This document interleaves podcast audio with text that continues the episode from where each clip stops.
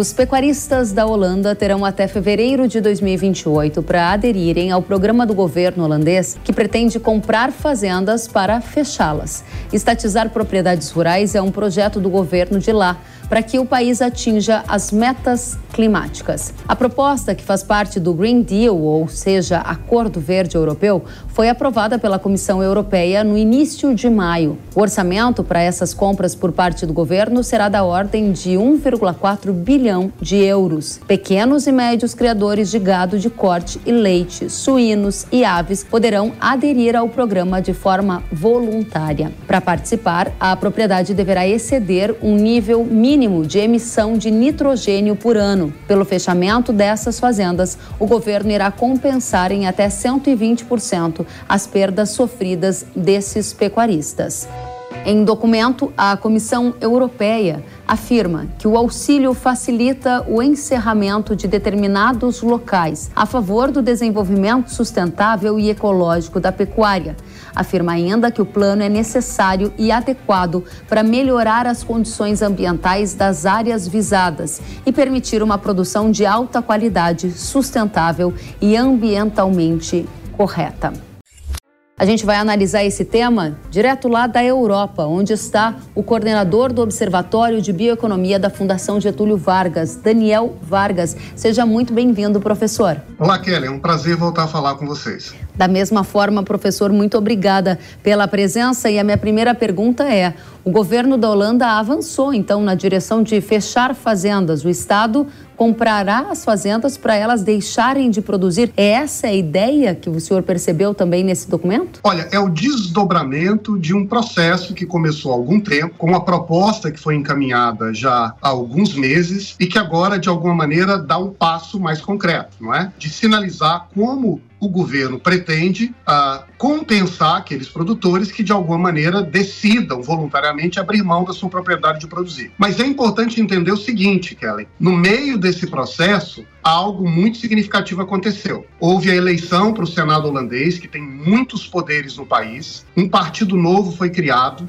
que tem como bandeira a defesa dos interesses dos produtores rurais da Holanda contra o avanço de políticas muitas vezes pouco cautelosas ou talvez pouco flexíveis de uh, ambição ambiental. E contra essas políticas agora, o governo holandês terá que negociar com o partido que se tornou o maior partido do Senado holandês. Então, a figura, digamos assim, mudou um pouco nos últimos meses e certamente terão novos capítulos nessa história. O senhor acha então que com essa eleição no Senado e a representação de agricultores holandeses, esse plano do governo de estatizar fazendas na Holanda pode não avançar?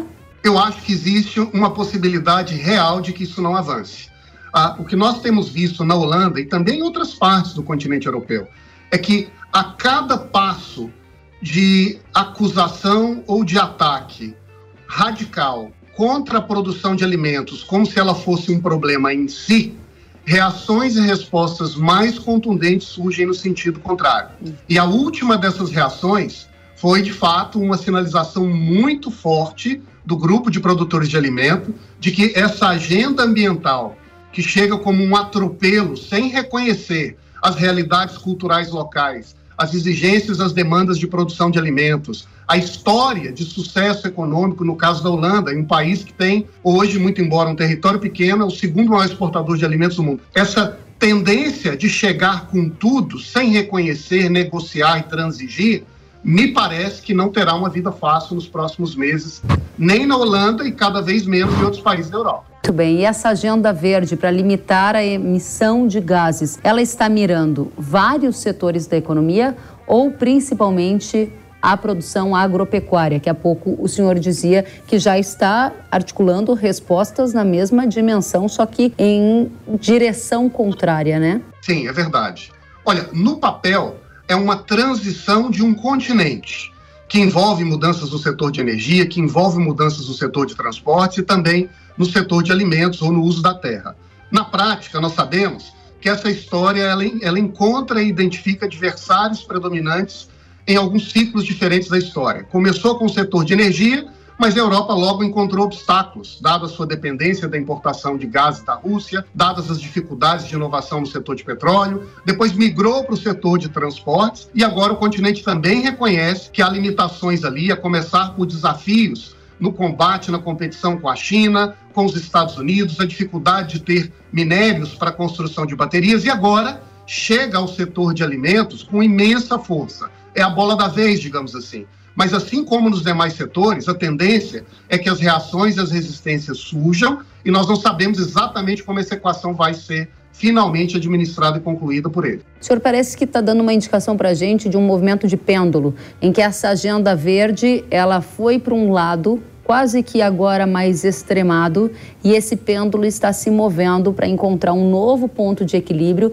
que pode ser um equilíbrio que afaste uma penalização da produção de alimentos. Quero saber se a gente pode fazer essa conclusão e, segundo, que sinais essa ação da Holanda com planos de estatizar fazenda nos dá. É, eu não viria isso com um tom, digamos, otimista nesse momento, Kellen. O que eu acho que acontece é um gradual reconhecimento social de que a transição verde não é apenas um movimento científico, um movimento moral, uhum. mas é uma escolha econômica e política que países fazem segundo a sua realidade. E, portanto, não é um regime de uma resposta universal em que existe uma solução pronta e acabada, uma bala de prata. Existem escolhas que, em última análise, são feitas por países conforme a sua realidade. E essas escolhas, inevitavelmente, passam pela política. Há um trade-off em que há, de um lado, uma decisão de gerar um conjunto de soluções que podem beneficiar alguns grupos e prejudicar a outros. Neste momento, o grupo que de alguma maneira está sendo selecionado para pagar o preço da transição é o grupo de produção de alimentos. O que nós também sabemos, e a história tem nos mostrado, é que sempre quando se identifica um alvo, esse alvo não vai aceitar tomar o um tiro não é, de maneira pacífica, reagirá. E essas reações virão, como nós estamos assistindo agora na política holandesa. Uhum, muito bem. O senhor disse que o setor agropecuário pode ser considerado a bola da vez, e a minha pergunta é nesta direção. Essa ideia da Holanda pode virar moda e ser copiada por outros países no mundo? Como fica o Brasil diante desse contexto do avanço da agenda verde na Europa, com situações que chegam a essa em que o governo vai pagar alguns bilhões de euros para comprar fazendas e fechá-las? É, se nós dessemos um passo atrás, não é, Kelly, há 10, 15 anos, imaginássemos que alguém diria que aconteceria na Europa, especialmente na Holanda, o Vale do Silício da produção de alimentos, uma proposta de socialização da propriedade para desapropriar pessoas que produzem com alta tecnologia e intensidade de produção, as pessoas imaginariam que isso era um filme de ficção científica, uma comédia hoje está se tornando realidade. Eu tenho duas opiniões, para ser muito franco e direto sobre isso, quando a sua pergunta me provoca sobre o Brasil. Por um lado, a preocupação, porque nós sabemos que o Brasil é sim uma espécie de copiador da moda internacional. Tem sido assim ao longo dos últimos anos na agenda ambiental. A gente importa padrões, a gente importa conceitos e a gente importa alvos sem reconhecer as particularidades e os méritos da nossa produção. Então, por um lado, isso me preocupa muito, porque eu não duvidaria que tendências análogas chegassem ao Brasil ou a outros países. E é por isso que eu creio que é muito importante que o país, que as lideranças brasileiras, que a ciência brasileira se mobilize para mostrar as particularidades da nossa realidade. Agora, há um segundo elemento dessa história.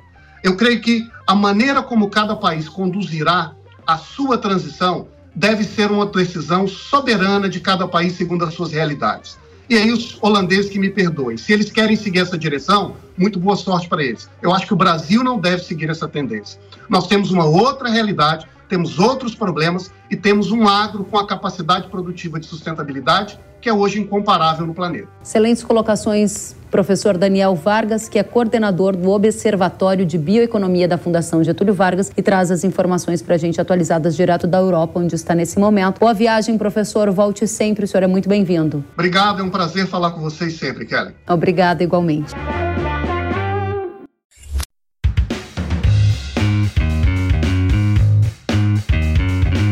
Que bom que você gostou da entrevista e ouviu todo o conteúdo. Se quiser acompanhar as atualizações, siga kellen.severo no Instagram. Até a próxima!